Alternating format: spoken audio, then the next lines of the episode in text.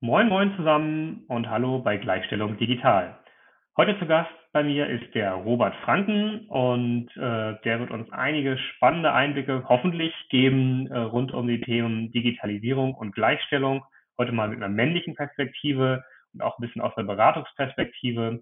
Aber auch Aktivismus ist dabei. Ich glaube, ihr werdet einiges lernen. Ja, hallo Robert. Hallo Michael, ich freue mich sehr, dass wir mal plaudern können.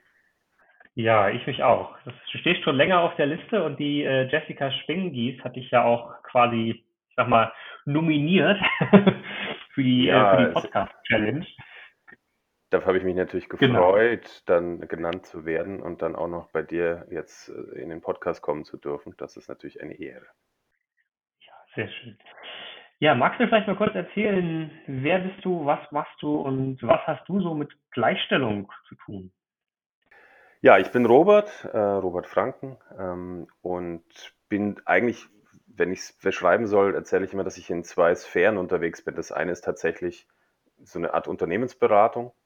Also ich kümmere mich in Unternehmen um so Themen wie ähm, Unternehmenskultur und die Frage, wie die mit bestimmten Strategien zusammenhängt, um Transformationsthemen, Transformationsprozesse, ähm, dort mit dem Schwerpunkt äh, wirklich den Blick auf die Menschen und was das mit denen macht. Und die andere Sphäre ist die, die du auch schon eingangs so ein bisschen angedeutet hast, nämlich Aktivismus. Also ich versuche mich mit ähm, Feminismus, Feminismen zu beschäftigen. Mich interessiert die Rolle von Männern im Feminismus. Ähm, und ähm, ich versuche viel zu lernen in diesem Diskurs und zuzuhören. Und heute darf ich ja den einen oder anderen Satz auch sagen, was mich natürlich freut. Und ähm, wir gucken mal, ähm, wie sich die zwei Sphären sozusagen verbinden lassen. Ja, du hast dich äh, mir gegenüber, glaube ich, mal als, äh, wenn ich das richtig erinnere, als trojanisches Pferd geoutet. ähm, und das äh, habe ich auch ganz, äh, äh, ganz eiskalt übernommen und so oute ich mich auch ab und zu mal. Magst du dazu mal ein bisschen was erzählen, wie du das äh, gemeint hast? Ja, also äh, ich stelle halt fest, ähm, und das ist schon seit einiger Zeit so, dass bestimmte Themen, die ich versuche in Organisationen zu tragen, und da insbesondere die Themen Gleichberechtigung, ähm, Diversity, Inclusion, ähm, das sind ja so Themen, die mir sehr, sehr wichtig sind und die ich auch im organisationalen Kontext für wichtig halte, dass die nicht unbedingt auf spontane Liebe stoßen, beziehungsweise dass umgekehrt sogar der Bedarf äh, an diesen Themen ähm, zum Teil noch nicht geschärft ist, ja, weil die Leute in der Regel einfach noch zu wenig drüber wissen und sich zu wenig mit den Konzepten beschäftigt haben. Ähm, womit sie sich schon beschäftigt haben, allerdings auch nur in einer sehr theoretischen Form, sind so Dinge wie Transformation, Digitalisierung, digitale Transformation. Und das ist tatsächlich so eine Art, zu so einer Art trojanischem Pferd für mich geworden, weil ich ähm, natürlich diese Dinge auch anbiete und, und anbiete, ähm, Unternehmen zu beraten. Und bestimmte andere Aspekte fliege ich dann eher so über die Hintertür ein, nicht weil ich die manipulieren will, sondern weil die natürlich essentieller Bestandteil von solchen Transformationsprozessen sind. Also ohne Diversity äh, in den Blick zu nehmen und ohne Inclusion und Organisationskultur äh, in den Blick zu nehmen, wirst du dich natürlich schwer tun, bestimmte Veränderungsprozesse ähm, in Unternehmen voranzutreiben. Und manchmal braucht es eben dieses trojanische Pferd. Das kann ich auf jeden Fall auch bestätigen aus, aus meiner Arbeit. Ähm, wie bist du denn da gekommen eigentlich? Also gibt's da, hast du da irgendwie einen Weg, den du beschritten bist oder hattest du Hm. irgendwelche Schlüsselmomente, wo du gesagt hast, jetzt, jetzt bin ich Feminist oder jetzt äh, habe ich es verstanden? Nee, ich bin so ein bisschen spät berufen. Ähm, das mag auch meinem Geschlecht und meiner ja, Nicht-Diversity-Disposition geschuldet sein, dass ich lange Zeit natürlich gedacht habe, läuft doch alles. Ne? Wir haben bestimmte gesetzliche Vorgaben, nach denen die Menschen gleichberechtigt sind. Und ähm, dann habe ich in meiner Naivität gedacht, das ist so. Und ich hatte lange Zeit eine Rolle, nicht als Berater, sondern tatsächlich als ähm, Angestellter, im Wesentlichen Geschäftsführer von so Tech- und Community-Startups äh, früher und habe dann halt auch viele Erfahrungen in unterschiedlichen Rollen gesammelt. Und mal als Mitarbeiter, Kollege, mal als Chef, mal als ähm, Arbeitgeber, Angestellter, mal als ähm, Vater, Sohn, ähm, Freund und so weiter, Partner. Und diese ganzen Perspektiven haben mir irgendwann gezeigt, mh, hm, hoppla, die Dinge, die ich da höre aus den unterschiedlichen Perspektiven, die passen irgendwie nicht in das Bild, das ich bislang hatte. Also habe ich dann versucht zu verstehen, woher diese Verschiebungen und Disbalancen kommen. Und gerade im Geschlechterverhältnis ist es mir halt aufgefallen. Ich habe lange Zeit für eine tolle Community-Plattform namens Urbia gearbeitet. Das ist eine, eine digitale Plattform für hm, die Zielgruppe Familien und die, die es werden wollen, also so Kinderwunsch, Schwangerschaft, Geburt, Babythemen, sehr lebensnah. Und was dort erzählt wurde, wie, welche Hindernisse, insbesondere Frauen, ähm, welchen Hindernissen die begegnen im ähm, privaten, aber vor, auch und vor allem im beruflichen Kontext, das hat mir wirklich teilweise die Schuhe ausgezogen. Und dann habe ich irgendwann angefangen, mich mit ein paar Zusammenhängen auseinanderzusetzen und irgendwann, und das sehr spät tatsächlich auch getraut, äh, an dem einen oder anderen Diskurs dann teilzunehmen. Und ich sehe mich immer noch als, als jemand, der halt versucht zu verstehen und zu lernen. Und im Moment ist es tatsächlich auch so, und vielleicht so einen kleinen, so einen Blick auch auf die aktuelle Situation. Im Moment habe ich eher die Tendenz, und da bist du heute eine Ausnahme, aber halt, weil du es bist, ähm, mich fast schon zurückzuhalten und zurückzuziehen, weil ich bestimmte Dinge momentan ganz schwer nur einordnen kann. Ähm, jetzt die Corona-Krise sozusagen als Brennglas für asymmetrische Geschlechterverhältnisse, wenn man das mal so betrachten will. Ähm, da, da habe ich noch nicht wirklich verstanden, also klar, ähm, es ist relativ offensichtlich an manchen Dingen, aber so richtig verstanden, wo jetzt genau die Hebel liegen und so, habe ich noch nicht. Und deswegen ist momentan so eine Phase, wo ich denke, da muss ich mir ein paar Sachen nochmal aneignen, ein paar Perspektiven nochmal wechseln und ab und zu auch mal die Klappe halten. Aber jetzt sind wir ja nicht zum Klappe halten hier, das verstehe ich auch. nee, das, das wären sonst langsam, das wird sonst eine sehr langweilige Aufnahme wahrscheinlich. Aber bis jetzt äh, bist du auch gut dabei, würde ich sagen. Ja, danke fürs Teilen. Ähm, auf jeden Fall spannend, äh, immer zu hören, wie die Leute so mit dem Thema oder diesem Themenkomplex irgendwie in Berührung gekommen sind. Ähm, bist du ja schon, ich sag mal, von Haus aus ein sehr digitaler Mensch, würde ich mal sagen. Mhm. Ähm, kannst du trotzdem irgendwie, hast du Veränderungen, nimmst du Veränderungen wahr, was Digitalisierung angeht in Bezug auf Gleichstellung? Also tut sich da was? Verändert sich dadurch irgendwas? Wird die Welt gleichberechtigter? Wird es schlimmer? Also natürlich verändert sich durch Digitalisierung der Zugang zu Informationen und der Zugang zu Kommunikation. Ich glaube aber, dass dadurch auch tatsächlich sichtbarer, hörbarer, spürbarer wird, äh, wo Dinge im Argen liegen ähm, und wo, wie wir alle, mich eingeschlossen, durch bestimmte Systeme auch in bestimmte Rollen gezwungen werden, wie wir von Systemen auch entsprechend manipuliert werden. Ähm, und äh, das wird aus meiner Sicht durch die Digitalisierung nochmal sichtbarer. Ich werde ja oft gefragt, ist die Digitalisierung beispielsweise eine Chance für Frauen?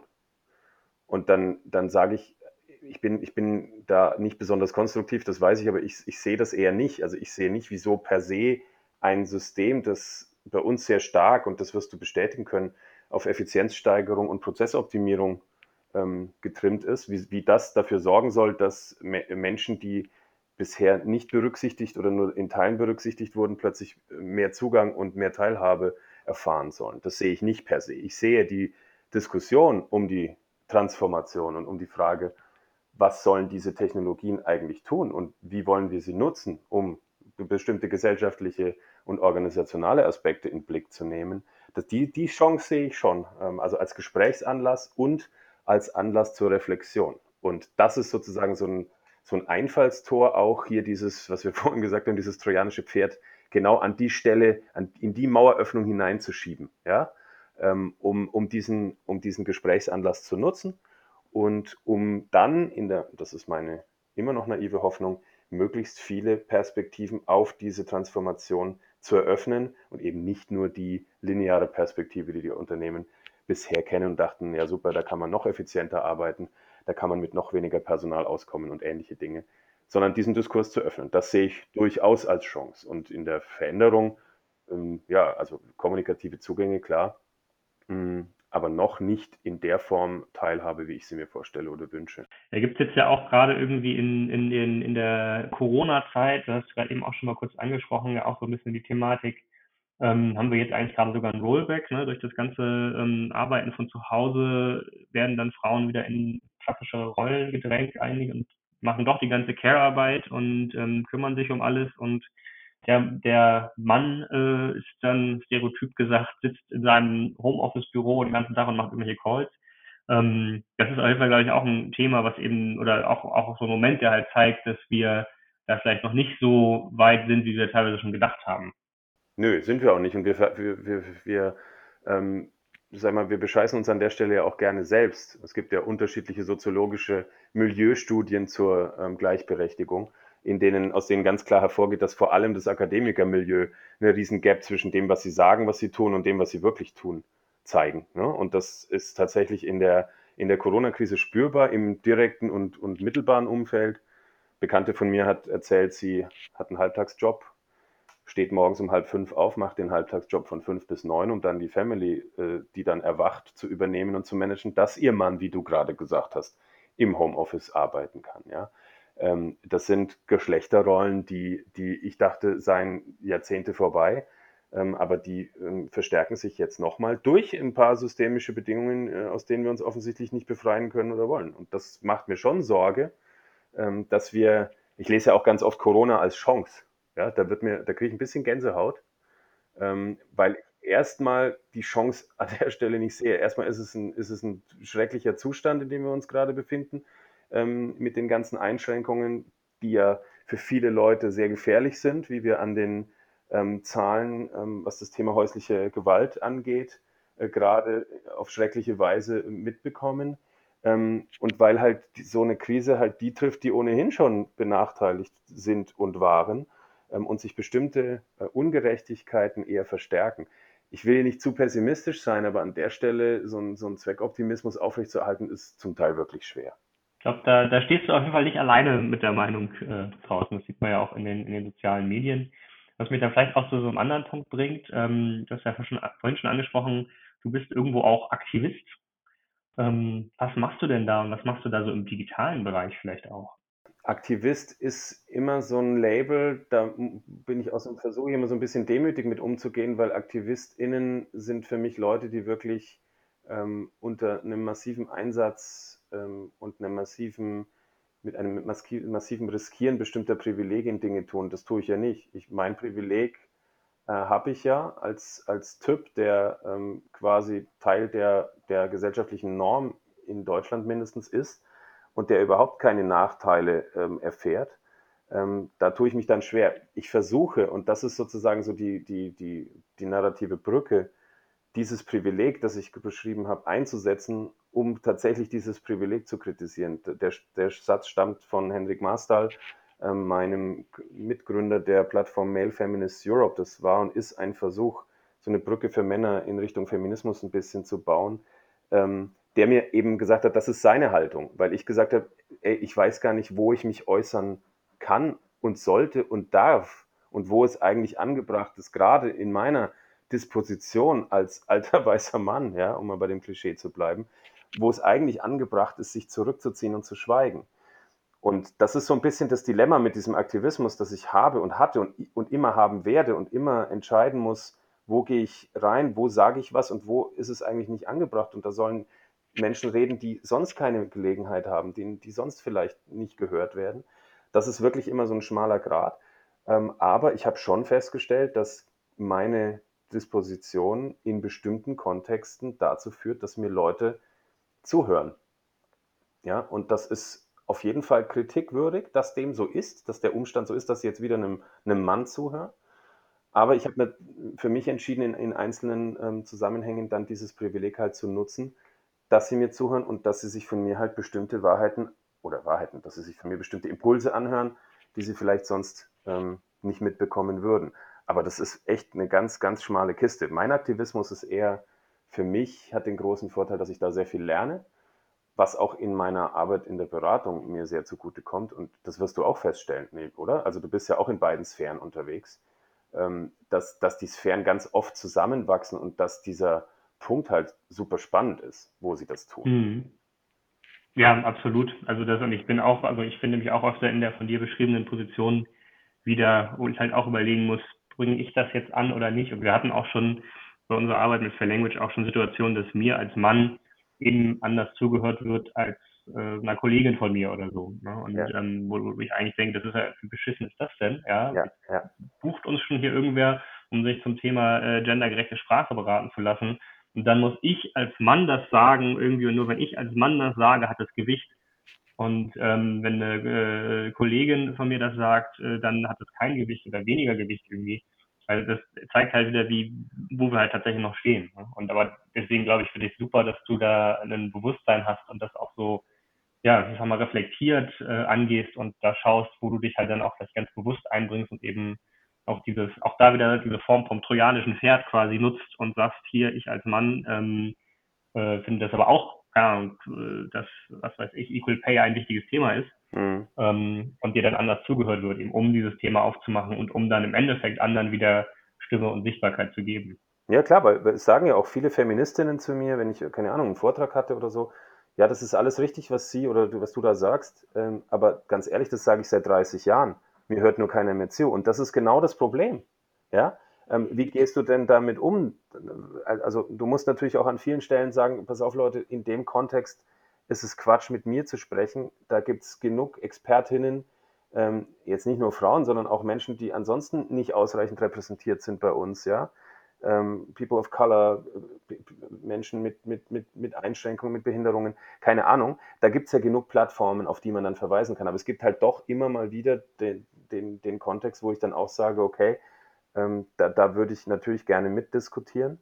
Ähm, und ansonsten vermeide ich sehr, sehr viele Dinge auch. Ja? Und, und das ist auch keine Heldentat, sondern das ist einfach, finde ich, ein wesentlicher Teil der Arbeit, dieses, diese Art Metaknoten im Taschentuch zu haben und dann nicht seine eigene Stimme auch zu überschätzen. Ja, auf jeden Fall. Magst du noch ein bisschen was äh, zu He4She und auch zu Male Feminist Europe erzählen? Mhm. Was, was macht ihr da so? Was passiert da so? Was habt ihr mhm. vielleicht auch für sag mal, Angebote oder was, was, ja, was gibt's da so? Also ich fange mal mit Male Feminist Europe an. Das war tatsächlich eine Idee zwischen dem Hendrik Marstal aus Kopenhagen, den ich gerade schon erwähnte. Das ist ein dänischer Feminist, super, super Mensch, weiß sehr, sehr viel, ist ganz viel auch in den Medien vertreten und sehr demütiger ähm, Mensch, der einfach wahnsinnig viel kennt und weiß. Und wir hatten uns irgendwie angefreundet und mal diskutiert, wie kriegen wir denn eigentlich das, was wir mh, hm, schreiben und tun, in eine breitere männliche Öffentlichkeit? Ähm, wie schaffen wir dort mehr ähm, Punkte zum Andocken? Weil er einfach auf Dänisch schreibt und nicht auf Deutsch. Und wir haben erstmal im ersten Schritt gesagt, es bräuchte eine englischsprachige Plattform, um so diesem europäischen Gedanken Rechnung zu tragen und haben nicht wirklich eine gefunden. Dann haben wir Quick and Dirty, so eine WordPress-Seite, Male Feminists Europe gebaut, auf der wir dann angefangen haben, unterschiedliche Dinge zu veröffentlichen und oder auch mal eine Aktion zu starten, unter anderem ähm, Men for Equality, Hashtag Men for Equality. Das ist eine Liste von Männern, die sich explizit ähm, festgelegt haben, auf keinen reinen männlichen Veranstaltungen mehr zu sprechen oder sie zu besuchen, vor dem Hintergrund, dass sie sagen, das kann keine qualitativ hochwertige Veranstaltung sein, wenn 50 Prozent der Bevölkerung oder 51 Prozent nicht vertreten sind. Das ist eine Aktion dort. Ansonsten ist das tatsächlich ein Work in Progress. Ich werde immer mal wieder glücklicherweise angesprochen von Männern, die da gerne was machen würden, was veröffentlichen würden. Ähm, das ist so ein bisschen so, ein, so, eine, so, eine hybride, so ein hybrides Projekt, wo man immer mal wieder ein bisschen hochdrehen kann. Ich hätte gerne mehr Zeit dafür, aber so ist es halt. Das andere Engagement, das mir sehr wichtig ist, ist He for She Deutschland. He for She ist ja eine Kampagne der Vereinten Nationen mit Emma Watson als, als Schlüsselfigur, als Schirmherrin. Ähm, und in Deutschland ist das organisiert von ähm, UN Women Germany, also der von den Vereinten Nationen, der Dependance in, in Deutschland von UN Women. Ähm, und sie hatten irgendwann mal ein paar Männer angesprochen, ob die nicht als He4She Botschafter für He4She Deutschland aktiv werden wollen. Ich war einer davon. Inzwischen sind wir zu sechst. Ähm, und zwar sehr, sehr unterschiedliche Männer, was ich tatsächlich sehr schätze.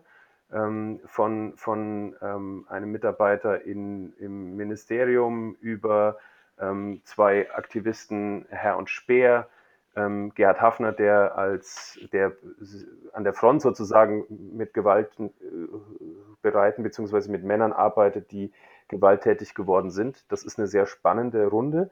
Und wir versuchen diese Idee von He for She, die ja, die ist ja sehr einfach, ne? in, ein bisschen zu propagieren und in die Welt zu tragen, dass man sich sehr, sehr niederschwellig engagieren kann und sagt, einmal He for She. Ich, ich bin sozusagen dafür, dass es Geschlechtergerechtigkeit gibt. Ich bin dafür, mich ähm, einzusetzen.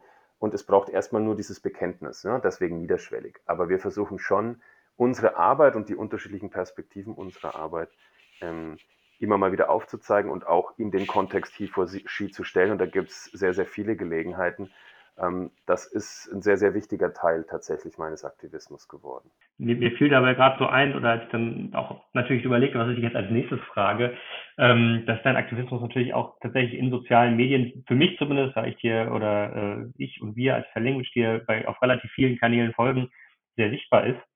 Und ähm, vielleicht magst du da noch äh, die eine oder andere Anekdote erzählen. Also ich weiß auf jeden Fall, du, du hältst dich nicht unbedingt zurück, um das mal so zu sagen, mhm. wenn du irgendeinen Missstand siehst und mhm. irgendwo äh, gerade auch, ich sag mal, auf Organisationsebene irgendwas siehst, äh, sei es jetzt irgendwie, ähm, was weiß ich, jetzt neulich gab es von Bosch ein Bild äh, mit irgendwie, ja. ich weiß nicht, 15 Männern, die dann das, das Leadership-Team waren oder so, also wirklich mhm. rein männliches, weißes Leadership-Team und so. Ja.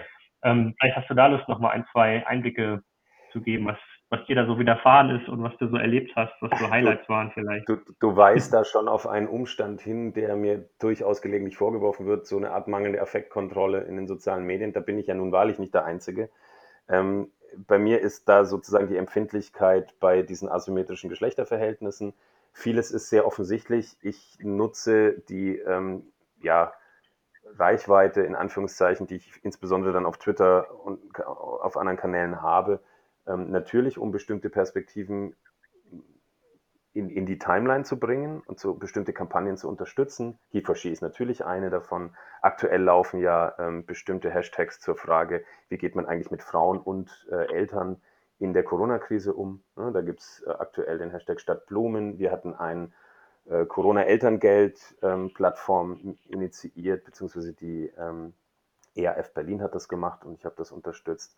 Es gibt ganz viele ähm, Dinge, die dort ähm, weiterverbreitet werden müssen. Ich selber bin da tatsächlich zum Teil einfach sehr, sehr wütend ob bestimmter, bestimmter Dinge und gehe da auch gerne mal in den Infight. Äh, ja, und das ist aber auch so ein schmaler Grad, das muss ich auch nochmal sagen. Ne? Die, der, das kennen wir ja auch alle, diesen, diesen Social Media Burnout, wenn dann, ich meine, Gegenwind von bestimmten Plattformen und oder Individuen in den sozialen Medien, das kennen wir. Und man muss natürlich sagen, das, was ich als Gegenwind bekomme, als Typ in meiner privilegierten Situation, hat mit dem Gegenwind, den Frauen, den People of Color mhm. und andere bekommen, nichts zu, aber auch wirklich gar nichts zu tun. So. Nichtsdestotrotz ähm, bin auch ich manchmal wirklich wahnsinnig ähm, frustriert, wenn dann, naja, sagen wir mal so, ähm, wenn dann vehemente Gegensteuern aus Richtungen kommt, mit denen du nicht unbedingt, von denen du es nicht unbedingt erwartet hättest. Ne? Wo du dachtest, das sind die Allies, die im Zweifelsfall halten die sich einfach zurück. Da wird es dann ein bisschen eng mit der eigenen Energie und da bin ich dann manchmal einfach so weit, dass ich sage, ach, man sollte den ganzen Blödsinn halt lassen. Aber, und das ist meine Grundüberzeugung, es sind noch viel zu wenig vernünftige Menschen, die ähnlich ticken wie wir, die versuchen sich einzusetzen, die sind noch viel zu wenig Leute laut und sichtbar. Ne? Die, die Vernünftigen, die, die hört man ja nicht, sondern es werden halt die, die Plattformen gekapert von Menschen, die Dinge verbreiten, äh, denen wir unbedingt etwas entgegensetzen sollten. Und ich sehe mich schon auch als Teil dieses, dieses Themas, dort auch ein, eine Gegenstimme zu geben. Das mache ich nicht perfekt, weil ich einfach da nicht taktisch genug vorgehe, sondern das meinte ich auch so ein bisschen mit Affektkontrolle. Ne? Das nimmt mich emotional mhm. schon auch manchmal mit und trägt mich fort. Aber, und das muss ich sagen, ich empfinde gerade äh, Twitter als eine Plattform, wo man sehr viel Empowerment auch spürt, wo man sehr viel lernen kann, wo man sehr viel mitbekommt aus bestimmten ähm, Blasen und aus bestimmten ähm, Richtungen, zu denen man sonst keinen Zugang hat. Ja, also diese eigene mhm. Bubble, die wird da schon ganz schön erweitert, wenn man das will. Man kann sich ja die Followerschaft, äh, beziehungsweise nicht die Followerschaft, aber die Accounts, denen man folgt, die muss man sich halt auch zum Teil taktisch zu, zusammenbauen, dass man dort einen Lernraum auch hat und nicht nur, nicht nur Lärmraum. Ja? Und, Lärm ähm, oder, Selbstbestätigung, genau. Ja. Oder Selbstbestätigung, natürlich. Das, dem, dem fällt man auch anheim, da muss man aufpassen. Siehst du das auch auf oder in anderen Netzwerken, auch so zum Beispiel auf LinkedIn, fände ich jetzt spannend, dass ja, dass ja eher ein Business-Netzwerk ist, also auch dann wieder eher ein bisschen Richtung deiner Arbeit geht. Siehst du das da auch, dass da ähm, ja, dass irgendwie da, da Dinge stark diskutiert werden oder ist das immer noch eher die Ausnahme? Ich habe das Gefühl, das dreht sich gerade so ein bisschen. Würde mich auch interessieren natürlich, wie du das wahrnimmst, aber ich habe LinkedIn tatsächlich auch lange Zeit so empfunden, wie du es wie gerade beschrieben hast. Aber es werden immer mehr Themen, die ich sonst eher auf Twitter, Insta und so weiter ähm, vermutet hätte, auch auf, nach LinkedIn getragen.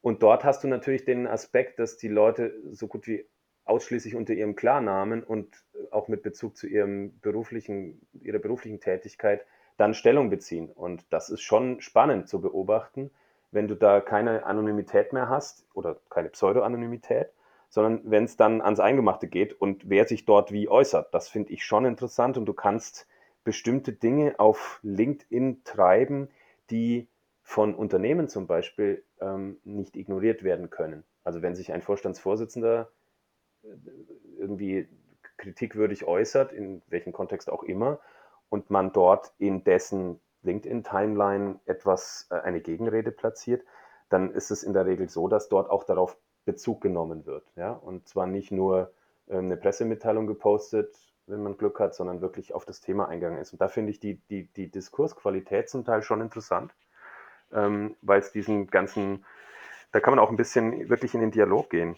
Ähm, zumindest ist das meine naive Hoffnung. Denn die Veränderung merke ich schon. Ich weiß nicht, wie du das wahrnimmst. Ist das, ist das auch so was, was du, was du siehst auf LinkedIn?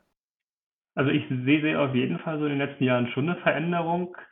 Gefühlt teilweise wird es mir sogar zu, ich sag mal, ich, ich nenne es mal zu Facebook-artig. Mhm, so, mhm. also irgendwie äh, hier irgendwie das Sinnbild und hier und so.